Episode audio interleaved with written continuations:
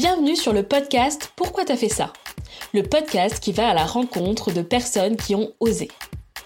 Je suis Jacques Tonga, ton hôte, Content and Podcast Manager. Je t'aide à trouver de l'inspiration auprès des personnes qui te ressemblent, issues de la diversité sous tous ses aspects. Je te donne également des conseils sur les stratégies de contenu qui te feront gagner du temps et des clients. Si tu souhaites me piquer mes propres stratégies, abonne-toi vite à ma newsletter sur empwr.io slash newsletter. Là-bas, je te dévoile tout. Tu peux aussi dès maintenant t'abonner au podcast pour ne rater aucun épisode. Allez, prends ta boisson préférée et installe-toi confortablement. C'est parti pour l'épisode du jour.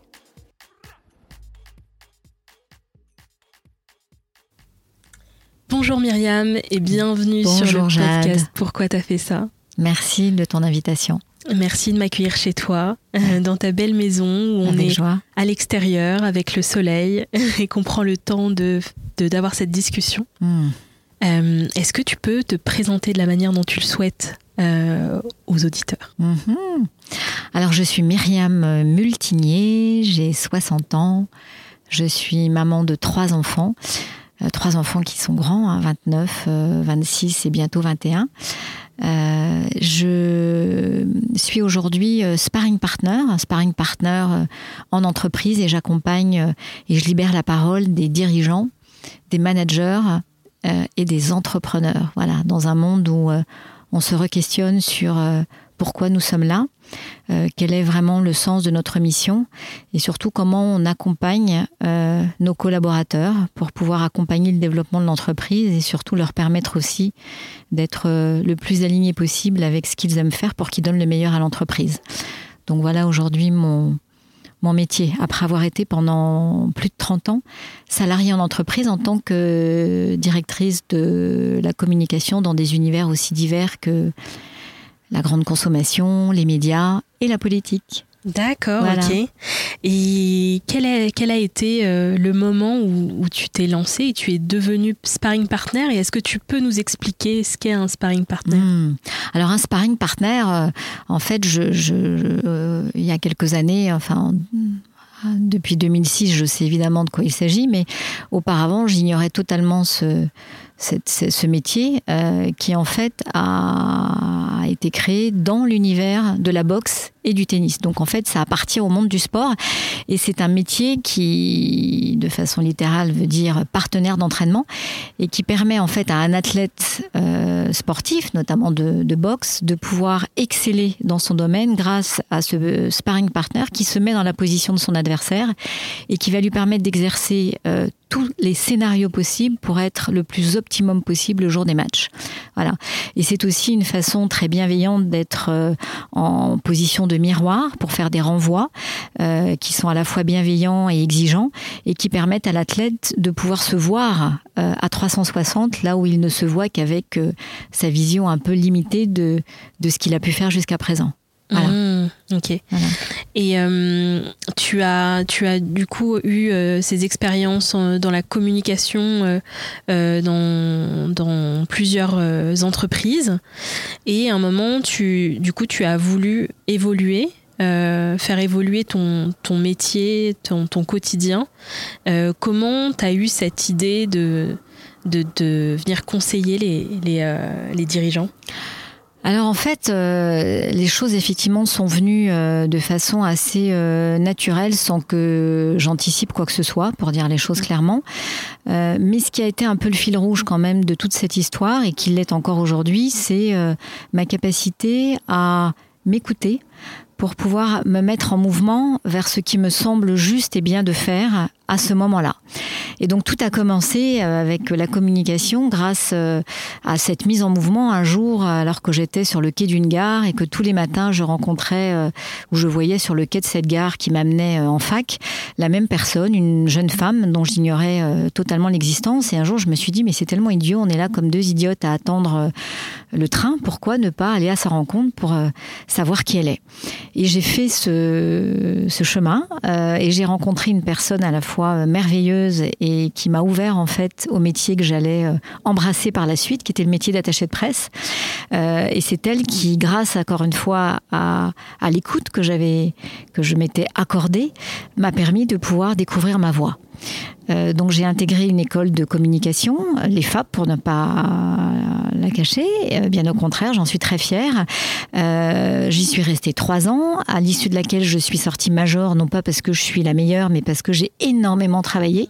J'ai quasiment pas pris de vacances parce que j'étais tellement, tellement, tellement dingue de découvertes, de curiosité, de comprendre en fait tous les métiers possibles que recouvrait la communication, que j'ai voulu faire un maximum de stages en trois ans, des stages parfois de deux jours, hein, mais pour pouvoir vraiment appréhender cette euh, mise en pratique qui venait compléter la théorie que j'apprenais à l'école.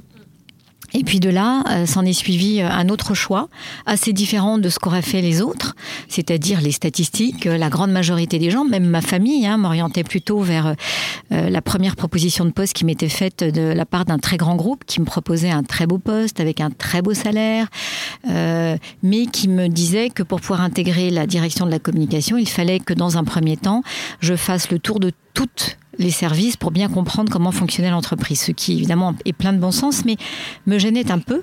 Euh, et puis parallèlement à cela, j'avais un patron euh, d'une petite PME dans un univers assez ingrat qui était l'édition du Code de la route, qui avait lu mon mémoire sur la communication des PME PMI et qui m'a dit écoutez je suis très intéressé par votre approche de la communication et, moi je n'y connais rien me dit-il mais je suis prête à vous proposer euh, de relever un challenge qui est de me prouver que la communication sert à quelque chose et je vous donne un an pour le faire. Et j'ai trouvé que c'était tellement fort, que c'était tellement puissant, que c'était tellement euh, chouette qu'un dirigeant qui ne me connaissait ni d'Ève ni d'Adam euh, ait envie déjà de me faire confiance sur la base d'un mémoire, que j'ai trouvé que c'était une aubaine incroyable et que l'ingratitude du secteur dans lequel il était euh, ne faisait que renforcer la force de mon métier qui allait mmh. être de valoriser un produit ingrat dans un univers de communication. Voilà. Et c'est comme ça que je suis rentrée euh, au Code Rousseau. Et ensuite, euh, mon parcours m'a amené à intégrer euh, six, six, entreprises différentes, dans l'univers notamment des médias et de la politique, où j'ai exercé notamment la fonction de DIRCOM du Parisien pendant dix ans, la fonction de DIRCOM du groupe M6 euh, puis la fonction de euh, directrice de la communication, pardon, et euh, de la transformation numérique de la chaîne politique Public Sénat. Et c'est à ce moment-là, quand j'ai rencontré Jean-Pierre Elkabach, qui présidait Public Sénat, qu'en 2006, 2008 plus exactement, au moment où il quitte ça, l'entreprise, la, chaîne, m'a dit écoutez Myriam, je voulais vous dire, vous n'êtes pas une coach, vous êtes une vraie sparring partner. Donc c'est pas moi qui me suis auto-proclamé sparring partner, c'est ce dirigeant qui, référent, exigeant, euh, incroyable, qui euh, m'a fait ce renvoi, qui m'a parlé, qui a fait son chemin et qui a fait que euh, j'ai créé ma société en 2006, mais surtout je suis vraiment, et j'ai assumé totalement d'être sparring partner à partir de 2014-2015 et puis pleinement, à temps plein, en 2018, date à laquelle j'ai décidé de quitter mon poste de salarié, là où j'étais effectivement euh, en sécurité, où j'avais une équipe que j'aimais beaucoup, une mission qui me plaisait, mais quand même tous les matins, ça devenait de plus en plus difficile d'aller au travail parce qu'en fait, c'était autre chose qui m'appelait. Mmh. Et ce qui m'appelait, c'était cet appel d'accompagner des dirigeants qui sont très seuls, euh, les entrepreneurs également, les managers aussi, et qui ont besoin à la fois de cette écoute, euh, de cette capacité à être challengés, euh, et surtout de leur permettre de pouvoir imaginer des scénarios différents dans des options, dans des stratégies dont ils ont la responsabilité, pour lequel aujourd'hui il est extrêmement difficile de pouvoir prendre des décisions dans un temps aussi court que celui qui nous est donné. Mm. Du coup, aujourd'hui, euh, ton activité de sparring partner va bien au-delà de, la communication. Bien sûr. Ouais, bien ça, ça dépasse et c'est vraiment sur euh, toute l'organisation de, l'entreprise. Ça va en fait euh, de l'organisation de l'entreprise ou d'un service mhm. jusqu'à la posture du dirigeant qui a profondément changé parce que lui-même est confronté à des changements massifs, notamment de ces nouvelles générations qui rentrent sur le marché du travail avec des attendus foncièrement différentes des générations précédentes. euh, avec un rapport au temps qui induit des relations différentes et une qualité de la relation totalement différente, avec une pression des actionnaires qui est toujours là, euh, alors que dans le même temps, bah, cette jeunesse dit oui, moi je veux bien parler chiffres, mais je veux parler chiffres si ces chiffres ont du sens. Mm. Et si ces chiffres qui ont du sens me permettent de pouvoir accompagner ma mission, qui est aussi de protéger notre environnement, qui est euh, d'entendre cette alerte du climat qui nous dit qu'on ne peut plus continuer ainsi. Et puis aussi, cette jeunesse qui nous dit moi je veux un monde plus juste, mm. je veux un monde plus généreux, un monde qui euh, partage. Euh, et les dirigeants doivent faire, euh, doivent faire pardon, avec ces deux pôles totalement opposés, cette jeunesse qui est en fait sa force vive, et puis les actionnaires qui souvent ne veulent que l'argent en fait continue à prospérer et, leur permettre de pouvoir augmenter leurs leur dividendes. Mm. Je t'avais déjà écouté euh, sur euh, des interventions au sujet du, dirigeant et, de l'image justement euh, que peuvent avoir la, ma génération mmh. encore plus jeune mmh. sur le dirigeant. Moi-même, j'ai quitté le salariat en étant en colère un peu mmh.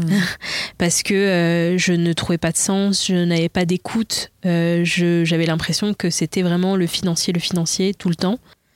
Et quand je t'ai écouté, euh, tu dissociais bien actionnaire et dirigeant. Oui. Et, et, en fait, je pense que ça m'a sauté aux yeux parce que moi, je n'avais pas fait cette dissociation. Pour moi, c'était le dirigeant. Et, euh, Comme beaucoup de personnes. Ouais. Et du coup, euh, est-ce que tu peux justement parler de, de comment toi tu décris le dirigeant mm. aujourd'hui? Comment tu le vois? Alors le dirigeant, d'abord, il y a évidemment autant de, de, de formes de dirigeants qu'il y a de dirigeants et de dirigeantes, mais ce qui, pour moi, euh, est sans doute un trait commun entre euh, ces personnes qui ont une responsabilité humaine et business extrêmement importante dans un monde de transformation, euh, c'est leur immense solitude et une solitude qui n'est pas forcément visible. Parce que si je dis que je suis seule, alors ça peut vouloir dire que je ne suis pas en capacité de collaborer. Alors ça peut vouloir dire que je ne suis pas en capacité euh, d'aller chercher euh, euh, les remèdes à cette solitude autour de moi. Et en même temps, il est tellement difficile dans une, dans une entreprise qui est beaucoup plus défiante qu'auparavant, qui est beaucoup plus instable qu'auparavant, parce que même au sein du COMEX, vous pouvez avoir un collaborateur en qui vous avez confiance, mais qui du jour au lendemain s'en va, euh, et du coup laisse une place béante, et du coup laisse ce dirigeant dans une très grande fragilité, euh, je pense que euh, le Covid a mis en valeur, c'est un dirigeant qui me disait ça, et je trouvais que c'était extrêmement juste et très pertinent. Il a dit, pour moi, le Covid, les grands gagnants sont les collaborateurs qui ont profité euh, justement du Covid pour pouvoir s'écouter et savoir ce qui était bon ou pas bon pour eux. Mm. Et du coup, ils sont revenus avec un certain nombre d'exigences, d'attendus, tandis que moi, dirigeant, mes responsabilités sont toujours les mêmes. Euh, mon devoir de produire est toujours le même. Mon devoir de pouvoir générer suffisamment de chiffre d'affaires euh, et de bénéfices pour pouvoir payer les salaires est toujours le même. Mm. Et pour autant, je ne peux pas forcément m'écouter. Voilà. Donc, c'est pour ça que j'ai à la fois beaucoup d'affection beaucoup d'estime, énormément de respect pour la fonction de dirigeant et celle aussi d'entrepreneur et de manager. Hein. toutes, ces, toutes ces personnes ces hommes et ces femmes qui ont responsabilité humaine pour pouvoir accompagner le bien-être et en même temps le développement de l'entreprise, euh, sans pour autant s'oublier. Hmm. Et trop souvent, on ne mesure pas à quel point euh, cette solitude les amène aussi à s'oublier. Et je pense que c'est important de, d'entendre cela et de les regarder différemment, euh, comme des êtres euh, qui ont une énorme responsabilité et que oui, ils ont peut-être le salaire qui va avec, mais pardonnez-moi, euh, gagner beaucoup d'argent avec autant de responsabilités, si vous saviez à quel point ils dorment peu, mmh. à quel point leur cerveau est si peu serein, de tas de questions qui en fait euh, en espèce de boucle en fait les taraudent en permanence euh, je pense que vous comprendriez peut-être plus facilement euh, le niveau de salaire qu'ils ont dont ils profitent même pas forcément tellement encore une fois ils bossent 24 heures sur 24 mmh. C'est très intéressant que tu puisses partager ça et ça fait écho à, à une période très récente dans mon entrepreneuriat, mmh. puisque j'ai euh, j'ai eu une équipe, euh, alors c'était des alternants, mais c'était... c'est une équipe. Voilà. Absolument. j'ai eu une équipe, euh, j'avais très peur de manager parce que j'ai moi-même mal vécu d'être managé et du mmh. coup j'avais très peur d'être le manager de reproduire. voilà exactement et en même temps je suis allée dans un côté un peu inverse où c'était très libre, etc. Et j'ai très mal vécu. Et j'ai mieux compris, au final, euh, la posture de manager et de dirigeant. Et cette solitude dont tu parles, euh, je pense que même si c'est pas au même niveau que, que de grands euh, dirigeants, en tant qu'entrepreneur, elle, est, elle est foudroyante. Quoi. Elle, est, elle est vraiment... je sais que j'ai eu un moment où mon corps a lâché mm. parce que trop de pression, pas, euh, pas la possibilité de partager. Parce que euh, avec son équipe, ben, on peut pas tout dire, euh, ils vont pas comprendre et c'est normal. Et puis ce sentiment et, cette posture de responsabilité oui. hein, énorme mm. qui upgrade en fait même le, la mission d'entrepreneur, puisque entrepreneur plus manager, c'est j'allais pas je, je, vais pas dire double peine mais c'est double charge hmm. parce que le management est un vrai métier qui plus est aujourd'hui alors que pendant nos nos propres nos générations hein, donc les années euh, les années 60 euh, on a grandi avec l'idée que manager n'était qu'une évolution du processus hmm. de carrière Aujourd'hui, c'est un véritable métier et c'est important, voire indispensable de le considérer comme tel. Accompagner autrui, n'est pas donné à tout le monde. Et pour moi, cela suppose d'être déjà euh, en connaissance de soi de façon importante parce que comment pouvoir accompagner l'autre si déjà soi-même on ne se connaît pas bien? Et se connaître suppose d'être euh, en connexion avec euh, à la fois ses forces, ses fragilités, ses questionnements, sa capacité à se remettre en question et sa capacité aussi à exercer plusieurs scénarios pour pouvoir embrasser cette écoute qui est indispensable euh, auprès d'équipes qui, souvent sur le terrain, euh, contrairement à ce que certains dirigeants pensent pour le coup, ont souvent les bonnes idées parce que c'est eux qui rencontrent les problèmes qu'ils doivent résoudre. Voilà. Donc je pense que des deux côtés, il y a des pas à franchir. Et moi, je suis là pour justement aider les dirigeants à franchir ces pas de façon extrêmement concrète. Hein. Je suis vraiment dans le concret, dans l'opérationnel, dans l'action. Et de la même façon, euh, d'aider les collaborateurs à faire ce chemin aussi euh, vers leur manager, vers leurs dirigeants ou vers leur, euh, enfin oui, leurs dirigeants ou leurs responsables, pour pouvoir être à la fois force de proposition, mais en prenant en compte la problématique de l'entreprise et pas simplement leur propre, leur, propre problématique. Mmh, ok. Et j'allais venir justement à ce sujet de, de se connaître, etc. Parce que je sais que moi j'ai fait marche arrière. Euh, en me disant je suis pas prête en fait je, je suis pas prête du tout parce que euh, je, je, ne sais pas ma propre position où je veux aller est-ce que je suis alignée avec mon projet etc et tout ça doit être à minimum sec pour pouvoir transmettre et emmener les gens, embarquer les gens dans sa vision. Hmm. Euh, donc euh, j'ai mis un, stop et je me suis dit je, vais d'abord moi me recentrer pour après voir comment je peux faire évoluer l'entreprise. Ce, cette connexion à soi, elle est difficile à faire seule. Oui, alors pour moi, de façon très claire, elle est même quasi impossible, non pas dans l'absolu. Si nous avions le temps nous pourrions le faire, mais nous n'avons pas le temps. Et c'est parce que nous n'avons pas le temps et que l'exigence de ce temps accéléré nous oblige à faire ce chemin rapidement et en même temps de façon la plus juste possible, parce que sinon ça peut être dramatique, Hein, que de, de, de, mal se connaître. Euh, ça peut être terrible euh, en termes de conséquences pour soi et pour les autres.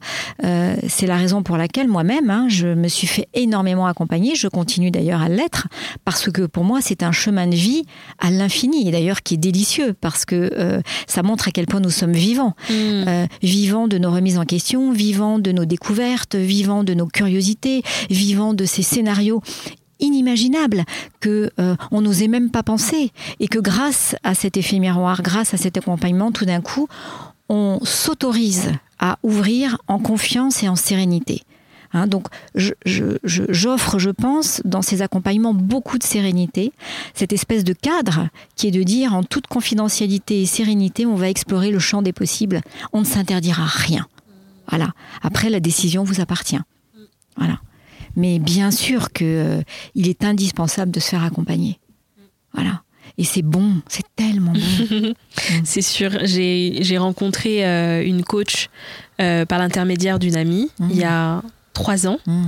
et je ne savais pas que euh, les entrepreneurs et les dirigeants se faisaient accompagner. J'ai découvert ça. Je pensais que c'était un peu des êtres tout puissants euh, qui, euh, qui étaient, qui, enfin, ils avaient leur, leur on va dire conseil d'administration, etc. Mais sinon, je, je, je, pensais pas qu'ils étaient coachés. Et on me dit, si, si, il y en a même qui ont plusieurs coachs, etc. C'est tout à fait normal. Et en fait, quand moi-même je l'ai expérimenté, effectivement, je ne me vois pas euh, être seule.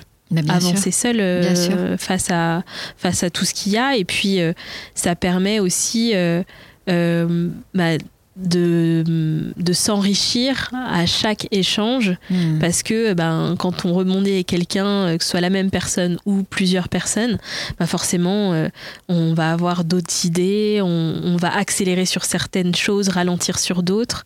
Donc euh, c'est vrai que c'est super important. Et par rapport à, justement, moi j'ai rencontré des coachs. la différence avec le sparring partner, c'est plus dans cette partie opérationnelle alors, je pense qu'il y a plusieurs points. La première, c'est que je monte sur le ring dans une posture d'égal à égal avec le dirigeant, l'entrepreneur et le manager. Ce qui n'est pas forcément le cas du coach, euh, qui peut effectivement être un peu dans une posture euh, du sachant versus celui qui apprend ou un peu l'élève. Voilà, ça c'est le premier point. Le deuxième point, c'est que très souvent, les coachs relèvent d'une méthode euh, d'une certification et que cette méthode, c'est ce qu'il déploie d'un point A pour aller à un point Z. Ça veut dire qu'il y a tout un processus par lequel vous devez passer et qui suppose ou qui présuppose, et c'est là où moi je ne suis pas d'accord, euh, mais je respecte totalement encore une fois les coachs avec lesquels je pense être totalement en complémentarité, euh, c'est que euh, cela présuppose que tout à chacun est un peu fait sur le même mode, puisque on doit le faire passer par les mêmes étapes. Moi, mon parti pris, c'est totalement à l'opposé, c'est de dire que à chaque fois que j'accompagne un dirigeant, une dirigeante, un entrepreneur, une entrepreneur euh, ou un manager, une manager, euh, j'ai en face de moi une nouvelle personne avec des nouveaux attendus, un nouveau rythme, peut-être un, un, process et un mode de fonctionnement totalement différent de celui d'avant, et que moi, mon objectif, mon rôle, ma mission, presque mon devoir, et évidemment mon talent, c'est de totalement m'adapter à cette matière première, à cette matière vivante euh, face à laquelle je me trouve. Du coup, je n'ai pas de méthode. Mais je n'ai pas de méthode parce que j'en ai autant qu'il y a d'individus. Oui. Voilà. Donc ça, c'est le deuxième point. Le troisième point, et je pense que ça, c'est essentiel, c'est que euh, dans les écoles de coaching, on vous apprend que vous n'êtes pas là pour euh, donner des conseils et apporter des solutions à la personne que vous accompagnez, mais à tout faire pour que ce soit elle qui trouve ces solutions. Moi, je ne suis pas dans cette posture. Il y en a avec lesquels euh, je sens que c'est exactement dans cette démarche-là qu'il faut aller. Donc j'y vais. Mais il y en a de plus en plus qui sont dans des attendus parce qu'ils sont dans des situations de blocage, où ils ont besoin d'une mise en mouvement, donc de recommandations extrêmement concrètes, stratégiques, managériales, de posture, pour se mettre en mouvement et débloquer les blocages qu'ils ont. Voilà. Et donc c'est là où moi je suis dans une approche de conseil, de recommandation, de mise en mouvement et effectivement d'une approche qui va au-delà de l'accompagnement euh, entre guillemets euh, classique, qui est que je suis force de proposition, euh, très stratège, je challenge parce qu'évidemment mon expérience de 30 ans adossé en plus à mon expertise de communicante, fait que je me balade assez facilement dans, cette posture qui me, ravit parce qu'il n'y a pas une séance qui ne se passe sans que le dirigeant ressorte dans son, euh, dans son panier des vraies solutions à mettre en œuvre. Donc nous avançons en marchant.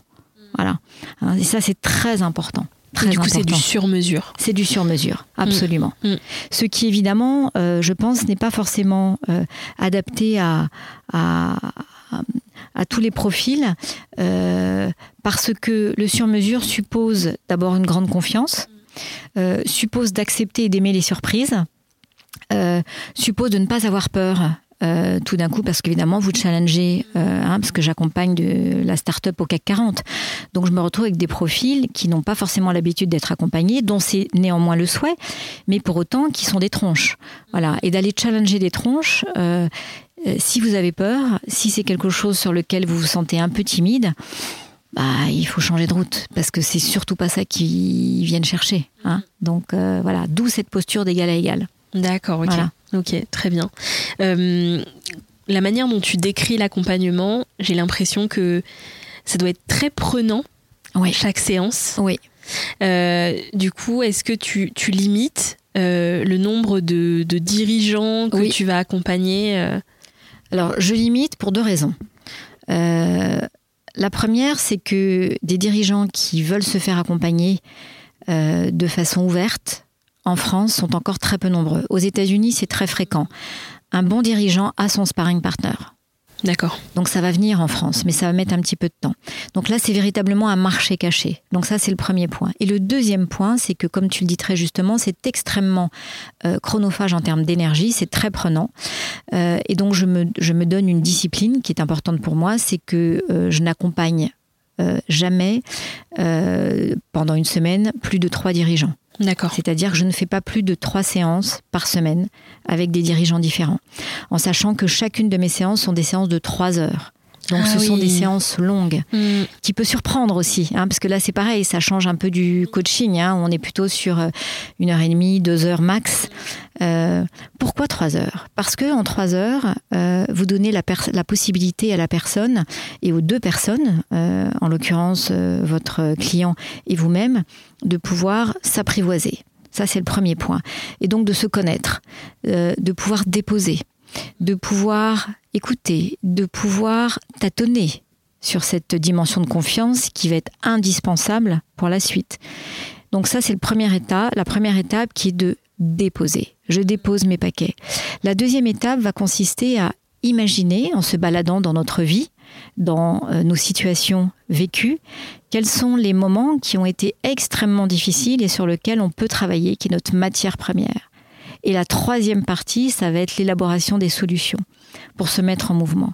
Et je peux vous assurer que trois heures pour arriver à faire tout ce chemin dans un monde qui vous invite en permanence à être sursollicité, à devoir répondre à dix mails en même temps, à avoir trois appels qui se, voilà, puis quelqu'un qui frappe à votre bureau, euh, à n'être jamais seul avec vous-même, c'est un temps suspendu essentiel.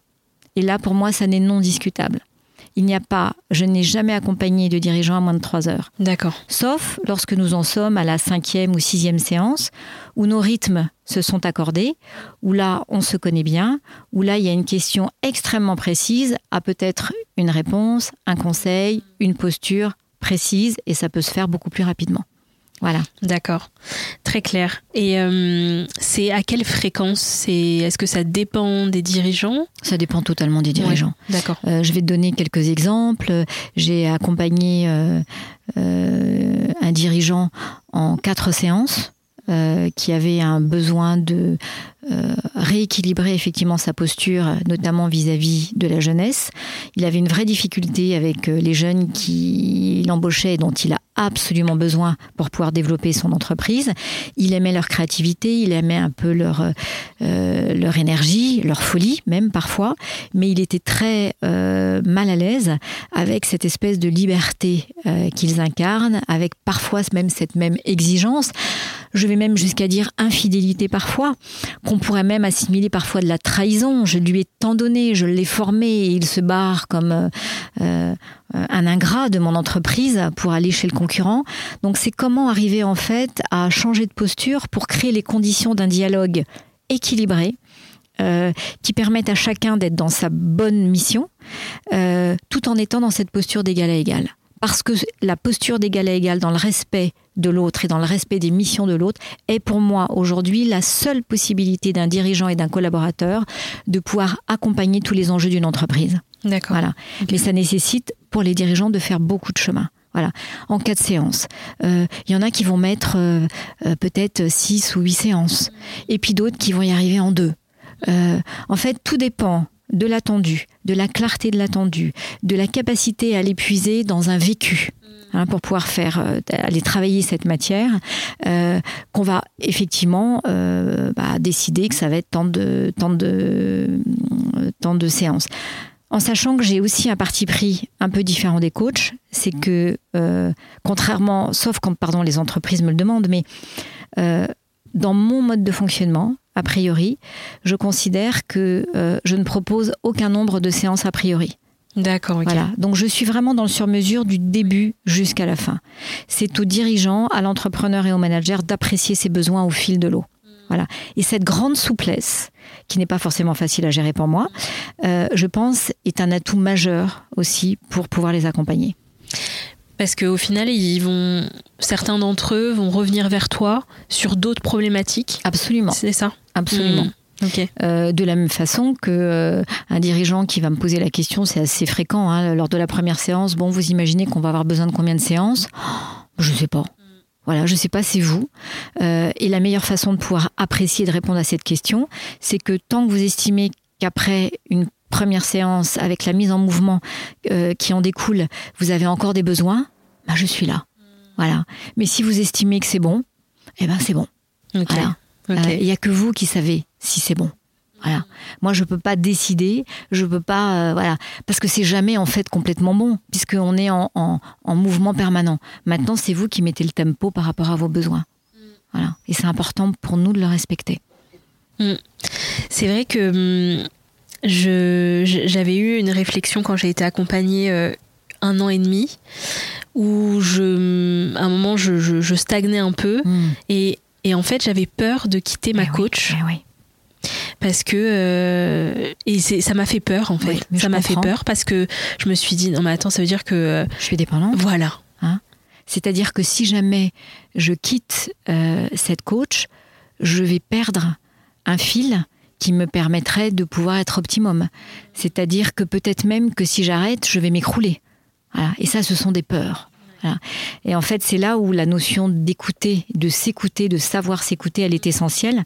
Parce que lorsque tu sais bien t'écouter, tu as tous les signaux qui te permettent de pouvoir répondre à cette question.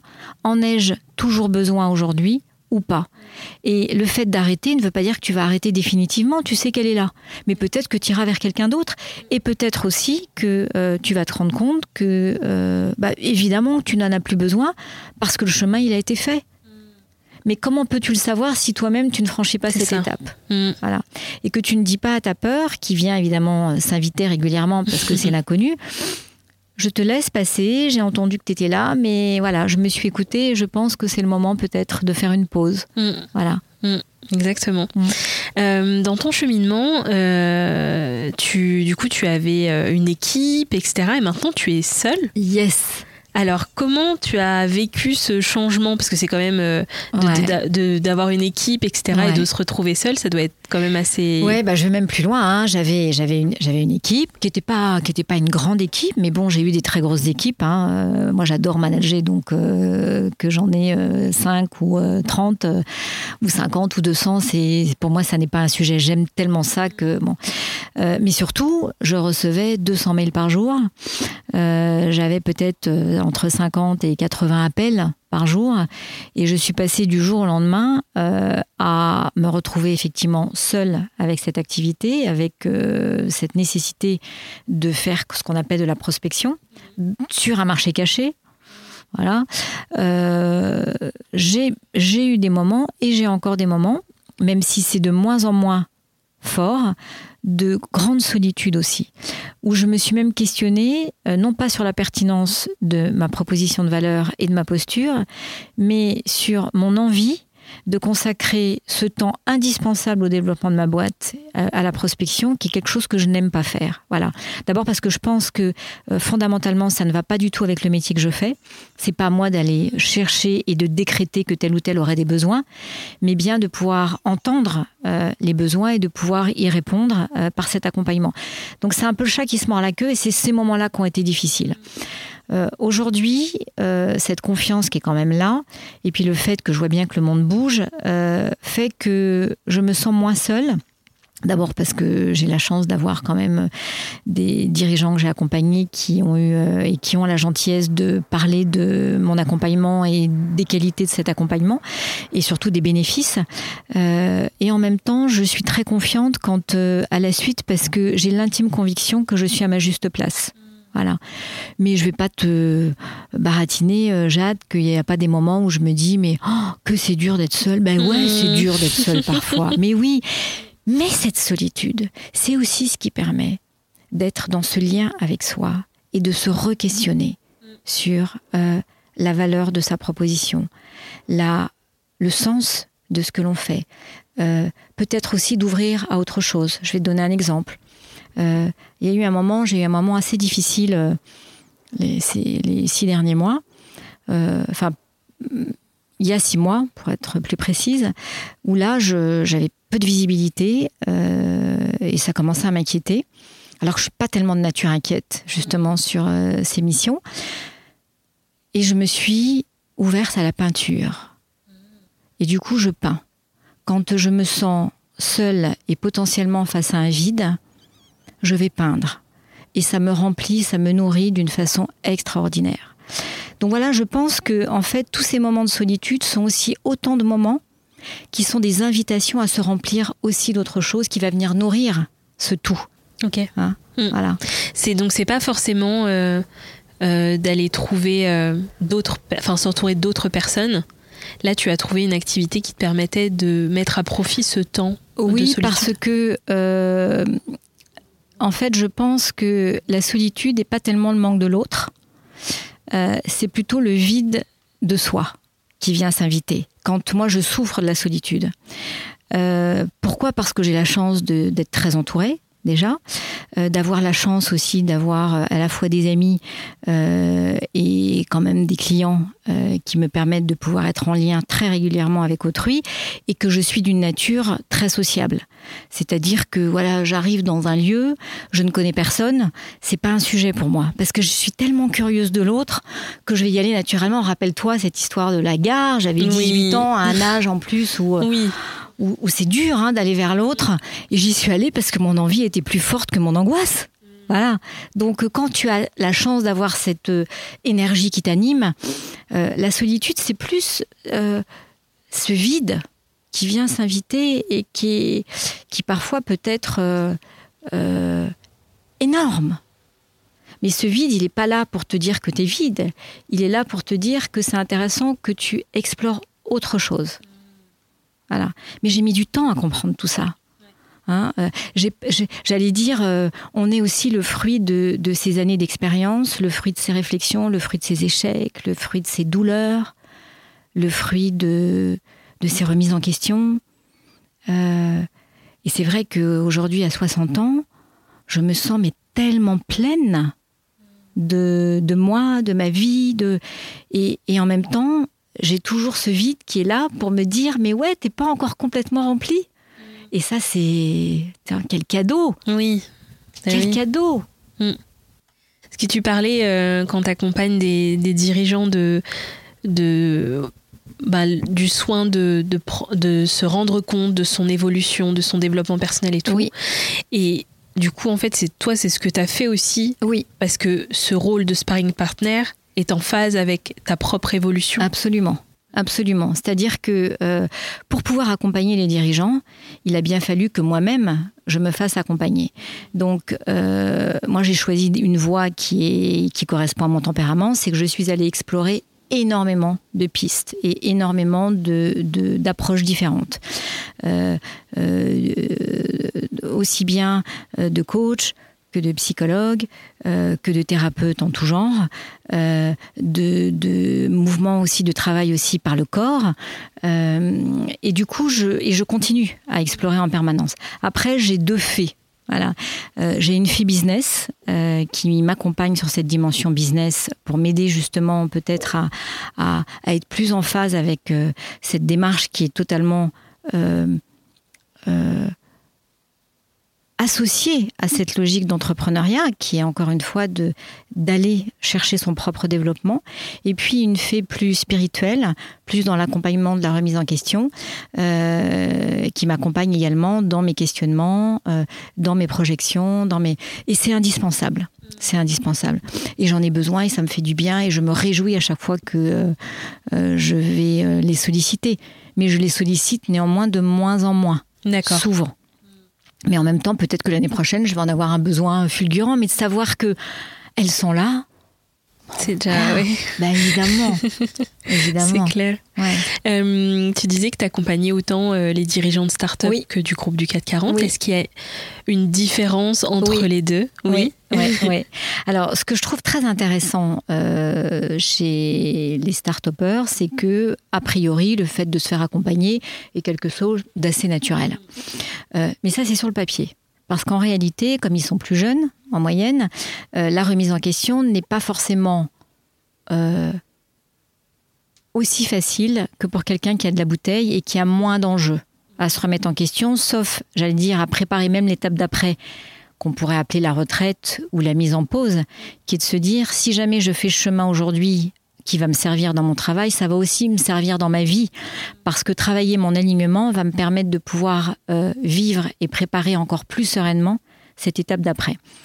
Euh, les start-upers, alors j'accompagne plutôt des, des entrepreneurs qui sont moins dans la phase de start-up. Parce que là, ils sont encore un peu foufou et totalement euh, dans l'énergie de leur projet, que dans l'étape d'après, où euh, on est dans un atterrissage, euh, une étape d'après encore plus solide, où on a embauché du monde, donc on a responsabilité humaine, où on se pose la question éventuellement de la revente et de la valorisation de son entreprise, où on doit faire face à des investisseurs qui sont venus s'inviter dans son histoire. Et tout ça, c'est autant de problématiques qu'il rencontre auxquelles il n'était pas forcément préparé et qui nécessitent de pouvoir avoir ce regard extérieur et cet accompagnement. Je te donne quelques exemples. Hein. C'est euh, des, des, des, entrepreneurs qui euh, euh, ont créé effectivement leur boîte, l'ont développée, considèrent que c'est leur bébé, ont embauché les bonnes personnes pour pouvoir les aider dans ce développement, mais doivent accompagner une logique managériale à laquelle ils n'étaient pas du tout préparés. En fait, ils managent, mais plus dans le truc, tu fais ce que je te demande. Mmh. Voilà. Et en définitive, le management, c'est tout sauf ça. Et derrière tout cela, c'est d'arriver en fait à amener ses collaborateurs à faire partie intégrante de l'histoire. Mais faire partie intégrante de l'histoire, ça ne se décrète pas. Ça s'accompagne de façon très concrète. Je rejoins le fait que c'est un métier de manager.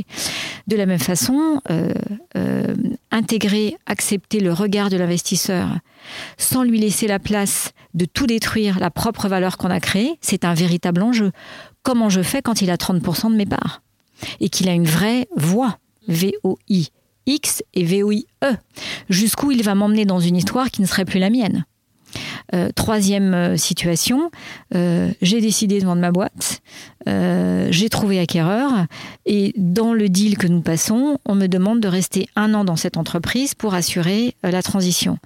Mais comment je vais faire pour être dans mon étape d'après alors qu'on me demande néanmoins de rester dans cette étape que je n'ai plus envie en fait d'accompagner puisque dans ma tête je suis ailleurs. Donc c'est comment gérer cette double temporalité pour à la fois être à sa juste place dans cette transition et bien la réussir pour qu'elle soit belle et en même temps préparer l'étape d'après. Voilà. Et ça, ce sont des, véritablement des, des, accompagnements très concrets que je retrouve évidemment beaucoup moins euh, dans, des entreprises euh, plus classiques, plus importantes, où là, l'enjeu est plus celui de la gouvernance, euh, du rapport à l'actionnaire, du rapport au management, du rapport au COMEX, hein. comment je refais confiance à mon COMEX et comment surtout j'exerce des scénarios, des scénarii qui sont des vrais pas de côté, sans qu'on ait l'impression que euh, j'ai pété un câble ou j'ai perdu la tête. Voilà. Tout en embarquant mon actionnaire dans l'histoire. Ok. Voilà. Donc c'est cette variété de typologie d'entreprise, d'entrepreneurs, de dirigeants fait encore plus de richesse euh, ah, bah dans, dans, ton activité. Ah c'est incroyable, incroyable. Et puis surtout, tu sais, l'énorme cadeau que, que ce travail m'apporte, c'est de les voir se transformer avec une facilité. Pourquoi? Parce que moi, je ne suis là que pour faciliter un chemin qui est là, qui est le leur. En fait, j'ouvre des portes qu'ils avaient fermées ou qu'ils n'avaient pas vues. Et en fait, je les aide simplement à être sur leur chemin. Donc, quoi de plus beau et de plus aisé, de plus facile et de plus verteux que d'être sur son chemin? Après, tout devient facile, fluide. Et si toi, tu es en fluidité, alors tu autorises tes collaborateurs à être en fluidité. Tout ce que tu libères chez toi, c'est ce que tu vas libérer chez tes collaborateurs. C'est pour ça que ça va bien au-delà de l'accompagnement personnel. Ça a un effet immédiat sur les collaborateurs. Et ça peut, ça peut aller très, très vite. Hmm, ça vient se déverser en fait sur toute l'organisation. J'ai l'exemple d'une dirigeante euh, qui euh, a une équipe d'une quinzaine de personnes. Euh, qui était un peu dans une situation de blocage avec eux, avait du mal en fait à trouver vraiment sa place de manager, était un peu prise entre deux eaux. on a libéré en fait ce champ en travaillant la juste posture, honnêtement, hein, en dix jours, la relation avec ces 15 collaborateurs était transformée. Après, il faut la consolider.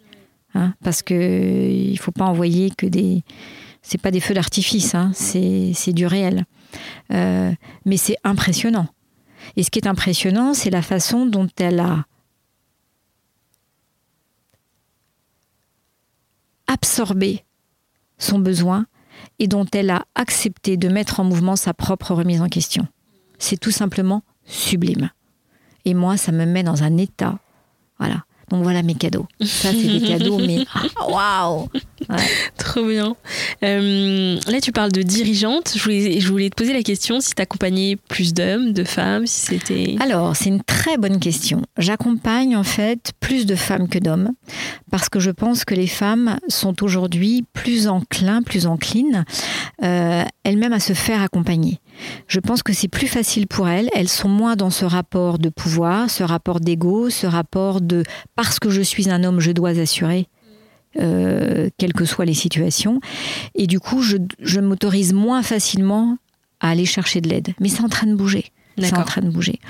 Euh, et puis surtout aussi, je, je c'est pas quelque chose que j'avais forcément euh, euh, développé naturellement, mais il s'avère que j'ai eu beaucoup de demandes et du coup maintenant je les accompagne parce que ça me, ça me plaît énormément.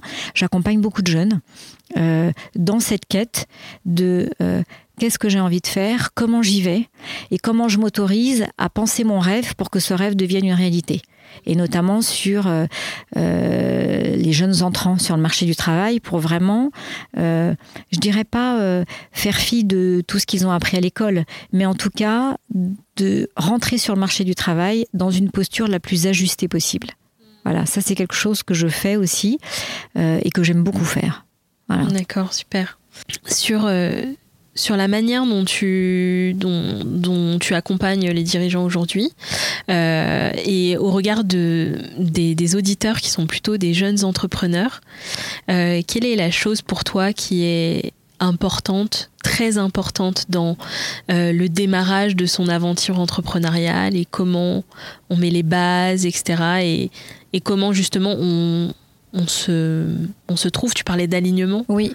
Comment on trouve cet alignement? Parce que j'ai l'impression qu'on ne le trouve pas forcément tout de suite. Non. Que c'est quand même un cheminement. Alors, euh, d'abord, l'alignement, je pense qu'il est à reconsidérer en permanence. Hein. Encore une fois, c'est une matière vivante.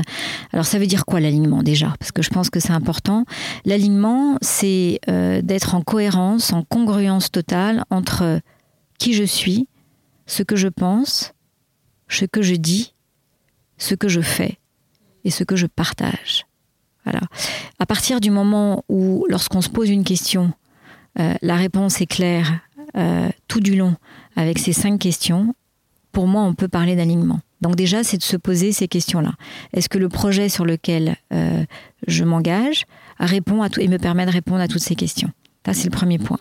La deuxième chose qui me paraît essentielle, c'est ne pas hésiter effectivement à relever les questions qui restent dans l'ombre et qui nous gênent et qui peuvent nous bloquer. Parce que les blocages, s'ils ne sont pas traités, ils ne font que grossir. Mais ils ne font pas que grossir pour vous embêter. Ils font que grossir pour vous inviter à les traiter.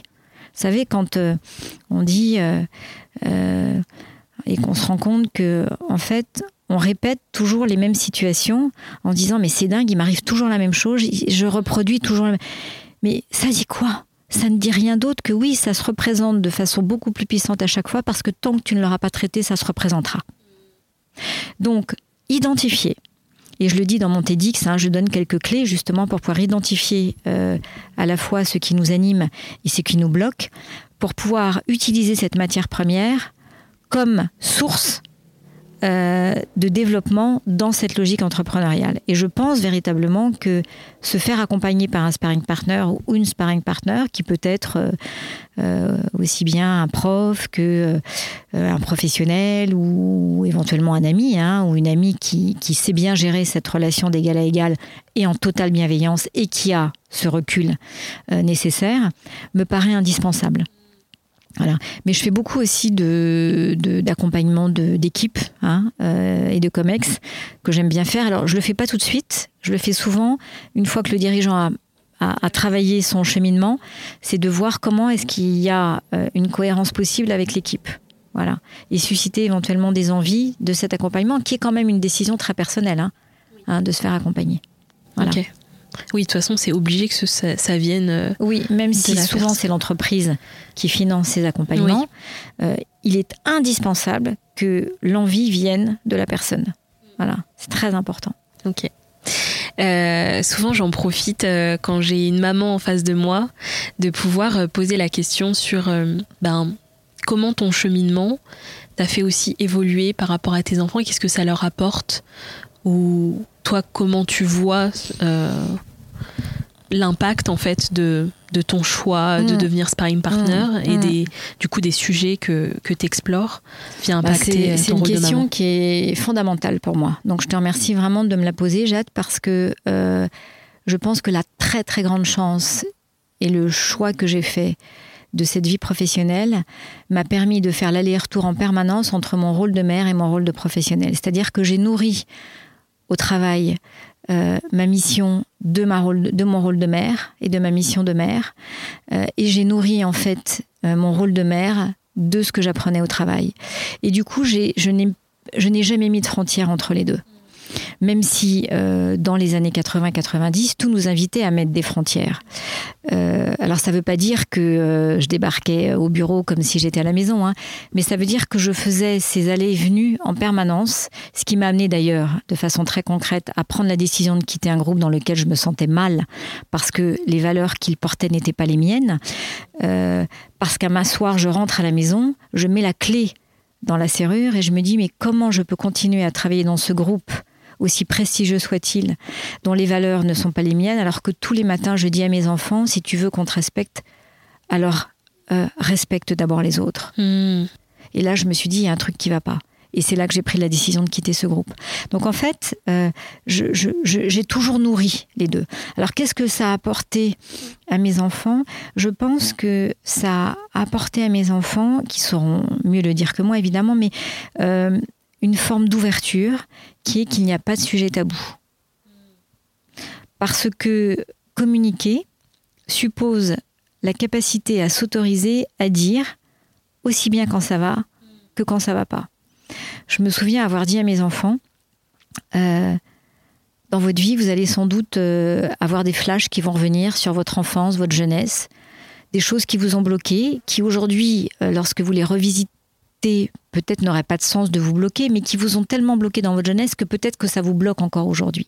Et peut-être que c'est lié à une maladresse que j'ai faite, euh, à une parole euh, maladroite, euh, à une situation où je n'ai pas consacré le temps ni l'énergie nécessaire pour vous, alors qu'il y avait un véritable besoin pas forcément exprimé ou pas entendu à ce moment-là. Je vous demande une chose, c'est qu'à tout moment de votre vie, lorsque tout ça remonte, dites-le moi, pour que déjà je l'écoute, je puisse l'entendre et que je vous demande pardon. Parce que je pense qu'on avance aussi avec ces pardons. Et que souvent nos blocages sont liés à cette incapacité d'aller chercher le pardon, à cette incapacité à le donner. Pourquoi? Parce qu'on n'a pas mis la lumière sur tout ça. Parce qu'il euh, y a beaucoup de blocages, parce qu'il y a beaucoup de non-dits, parce qu'il y a des secrets. Il euh, n'y a rien de pire que tout ça. Donc ça, c'est ma conviction. Vraiment, vraiment, vraiment. Tout en respectant, évidemment, euh, le, le, secret de chacun, la vie secrète et le, le, territoire secret de chacun, qui est un indispensable. Voilà. Mais être en capacité de se sentir à l'aise, de pouvoir euh, dire à son père, à sa mère, euh, là je me souviens d'un truc, euh, t'as déconné, tu m'as dit un truc qui m'a blessé, waouh, ça libère tellement de choses. tellement de choses. Ouais, ouais. ouais, Je, mm. ça, ça résonne beaucoup. Euh, dans le sens où, euh, alors même si mes enfants sont très petits, mm. mais c'est vrai que euh, les, les, en fait, l'entrepreneuriat, c'est du développement perso fois 1000. Absolument. c'est, ça accélère et c'est vrai que ça, ça vient aussi questionner parce que je suis devenue entrepreneur quand je suis devenue maman au même moment. Double, double mission. donc, euh, euh, donc du coup, c'est vraiment, enfin, c'est indissociable. C'est, ça va ensemble. Et, euh, et cette place, ouais, de, de, de l'écoute et mm. de recevoir la parole des enfants. c'est vrai que même là maintenant, on, leur dit souvent pour parce que plus tôt, je pense, c'est dit, plus ça devient naturel aussi. Voilà, c'est dit et puis c'est, je pense, mis en application parce que c'est ça qui est important. Euh, et tu vois, moi j'ai trois enfants extrêmement différents, euh, déjà, parce que par essence, euh, nous sommes tous des êtres différents. je pense que l'un des plus beaux cadeaux qu'ils se sont faits ou qu'ils se font, et que j'ai peut-être contribué à leur apporter, c'est cette capacité à s'écouter. Et ils embrassent tous, à leur rythme, des voix totalement différentes, euh, avec des moments euh, difficiles, beaucoup de remises en question, mais je suis tellement mais admirative, je suis tellement en, en, respect, en amour et en admiration de voir les chemins qu'ils se tracent que je me fais waouh, mais vraiment waouh, waouh. Mm. C'est très beau. Mm. Pour continuer sur euh, sur un sujet qui est très proche. Euh, tu parles beaucoup de soins et d'amour oui. dans l'entrepreneuriat oui. Euh, et au sein de l'entreprise. Est-ce que tu peux nous donner euh, un peu tes réflexions sur, sur ce sujet-là et en quoi c'est important? Alors le mot amour, je l'emploie peu parce que je veux pas l'abîmer, parce que je veux en prendre soin, mais c'est une énergie. Voilà, c'est une énergie qui fait que l'entreprise, qui est encore aujourd'hui un lieu de pouvoir, de lutte, de confrontation, de non-dit, euh, doit pouvoir s'ouvrir par justement l'alignement de chacun un aliment global de l'entreprise où chacun viendrait apporter euh, son savoir, euh, son énergie, sa différence, sa force, ses compétences au profit d'un tronc commun, d'un pont commun, d'un pot commun, dans une posture d'égal à égal. Ça ne veut pas dire que le dirigeant n'a pas la responsabilité de dirigeant et qu'il n'a pas la décision du dirigeant. Chacun reste dans ses missions, mais pour autant nous sommes dans une posture d'égal à égal. Et que il me semble que ce soin que l'on déciderait de se porter à soi, qui est une forme d'amour, euh, permettrait de pouvoir libérer ce soin en entreprise et du coup de libérer aussi cette énergie d'amour c'est-à-dire aimer l'autre pour qui il est et non pas pour ce qu'il m'apporte à un instant T. Et ce qu'il m'apporte pour servir mon propre intérêt. Et je crois énormément à votre génération pour pouvoir porter cette énergie.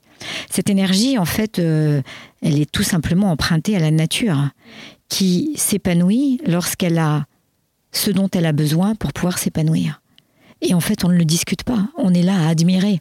On est en amour d'une rose qui s'est déployée dans une couleur magique euh, sans qu'on ait rien fait. On lui a simplement assuré les bonnes conditions pour pouvoir se développer. Ben moi, c'est la même chose. Voilà comment je. Mais l'amour, euh, je préfère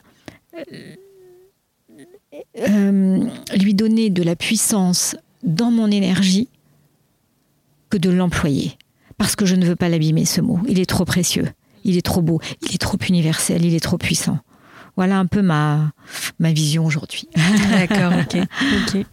Euh, par rapport à, ce que tu viens de nous dire sur le soin euh, et, sur, euh, sur justement cette vision bah, de, de l'importance de ce soin dans l'entreprise qui du coup est éloigné de l'aspect financier, euh, ou en tout cas qui, qui ne met pas l'aspect financier euh, au premier plan. Oui, c'est ça. C'est pas qu'il est éloigné, c'est que il n'est plus euh, le seul indicateur. Mmh, mmh. Voilà.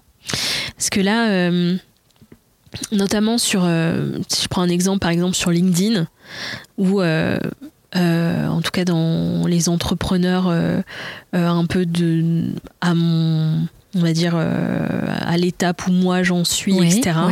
Il y a beaucoup de j'ai fait, j'atteins les 100 000, j'atteins le million, j'atteins. Oui. Il y a beaucoup de ça qui m'a très, très honnêtement influencé et, et m'a mené à, un burn-out très clairement bien sûr. il n'y a pas longtemps et, euh, et justement en, étant un peu entraîné dans un mouvement alors je pense qu'on va revenir euh, à ce que tu disais sur se trouver soi et s'écouter etc mm. mais c'est vrai qu'il y a quand même un il y a quand même un, un engrenage dans lequel on peut facilement euh, tomber et, et, au final être entraîné par un mouvement qui est omniprésent parce que, euh, en tout cas, ma génération, on est beaucoup sur les réseaux sociaux et on est très influencé oui. par, euh, par les personnes qui. Euh, oui, et qui sont très fortes pour le faire. Hein. c'est le nouveau marketing. Hein. c'est le, marketing incarné, en plus, qui a d'autant plus de puissance, qui a un visage derrière, qu'il y a une histoire à laquelle on peut éventuellement s'identifier. je pense que déjà le fait de pouvoir l'identifier, peut-être même d'avoir vécu ce burn-out, fait que tu es vacciné. Et donc si tu as le vaccin, tu es plus protégé que euh, celles et ceux qui n'ont pas malheureusement vécu euh, des situations euh, comme celle-ci. Évidemment, je souhaite qu'ils soient le moins nombreux possible. En revanche, moi j'en appelle à la réflexion et qui est capable, enfin qui est possible pour tout être normalement constitué, qui, au lieu de, d'entendre ce chant des sirènes qui est j'ai gagné 100 euh, 000 euros en trois mois, se poser la question est-ce que c'est vraiment ce dont j'ai envie? Est-ce vraiment ce dont j'ai besoin? Moi, ce que j'aimerais, c'est questionner l'ensemble des personnes qui euh, sont attirées par ces sirènes en leur disant avant de cliquer sur le lien ci-dessous pour t'inscrire, est-ce que tu peux prendre une pause de 10 minutes, 15 minutes, peut-être un jour, deux jours. Et tu vas te poser la question en boucle de quels sont mes réels besoins. Tu vas prendre un papier, un crayon, et tu vas lister tes besoins. Et tu vas mettre en face des chiffres. Et tu vas te retrouver face à un chiffre qui est réel, qui est celui de ta vie à ce moment-là. Et tu vas te rendre compte que d'aller chercher 2000 euros, 3000 euros par mois, qui te permettent de pouvoir bien vivre, c'est pas compliqué. Tandis que d'aller chercher 100 000 euros, qui est la promesse qui t'est faite en trois mois en cliquant sur le lien, c'est une histoire qui ne t'appartient pas. Moi, ce qui m'importe, c'est que tu fasses le chemin vers l'histoire qui t'appartient. Et peut-être d'ailleurs qu'un jour, tu gagneras 100 000 euros en trois mois. Mais ce ne sera pas forcément ton objectif principal. En revanche, si ton objectif, c'est de faire rentrer de l'argent dans la pour pouvoir faire euh, bouillir la marmite, et ce qui est totalement légitime euh, et important à considérer, et à surtout pas mettre de côté, va jusqu'au bout de cette histoire. Pose, pose tes besoins et sois très précise sur tes besoins et tu vas voir que c'est totalement accessible. Et une fois que tu as réussi, parce que tu vas réussir, la confiance commence à faire son travail. Et de 3000, tu vas euh, peut-être passer à 4000. Et de 4000, et pas à pas, à ton rythme, tu vas aller croiser euh, ton rythme et tes besoins. Et je pense que la donne, elle est là. Et ça, qui que tu sois, quel que soit ton âge, tu es en capacité de faire ce chemin.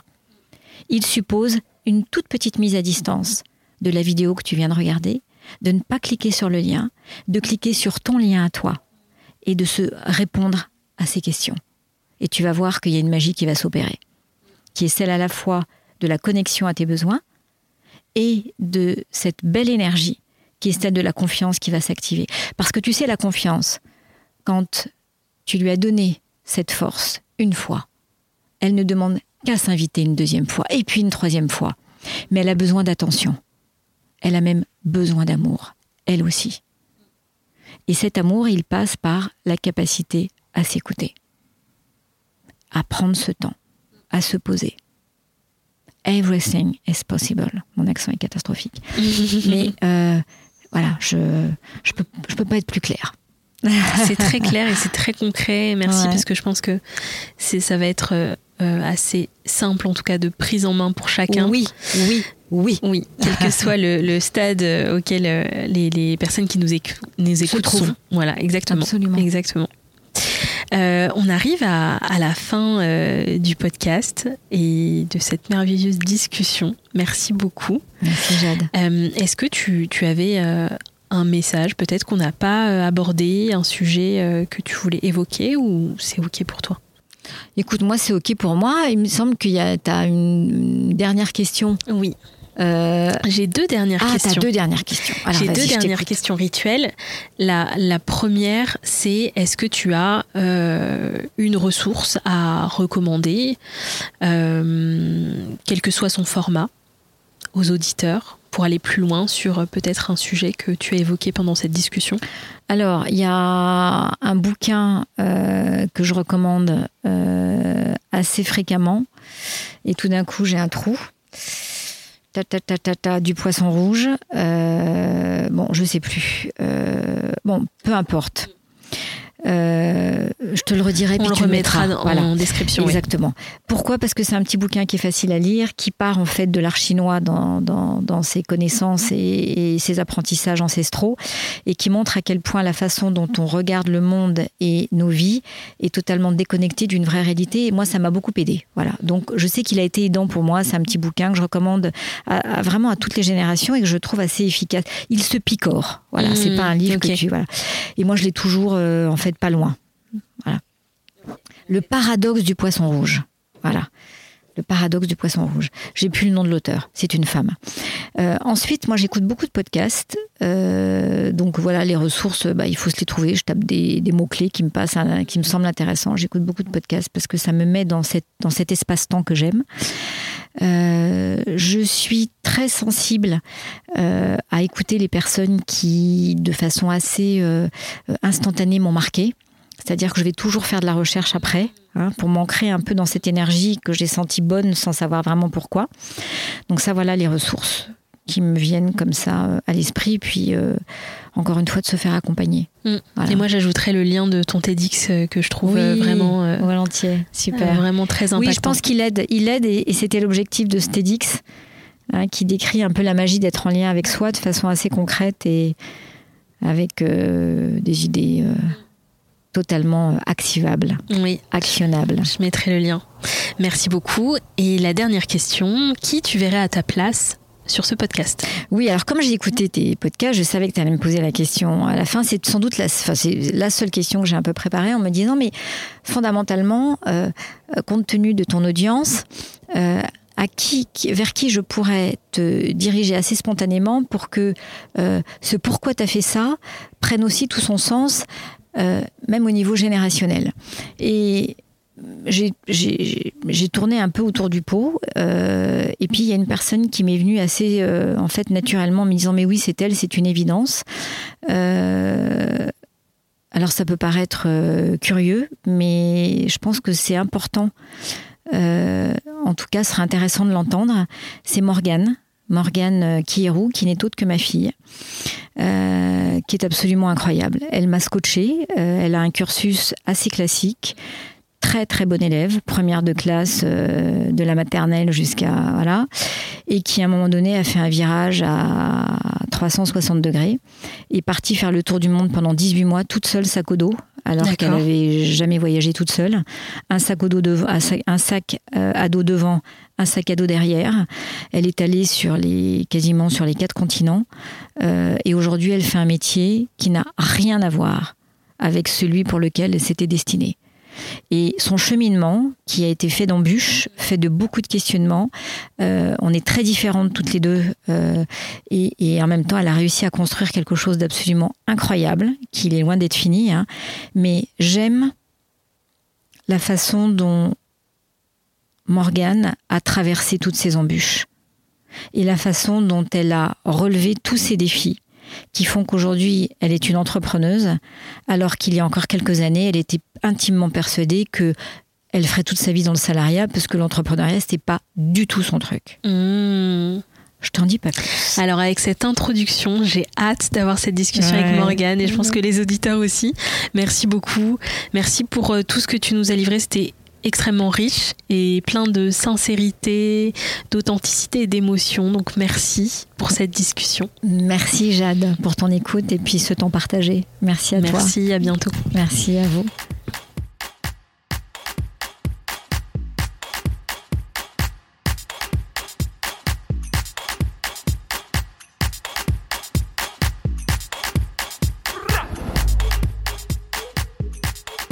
Merci d'avoir écouté cet épisode jusqu'à la fin. Si ça t'a plu, tu peux soutenir gratuitement le podcast en laissant un avis sur Apple Podcast ou Spotify et partager l'épisode autour de toi.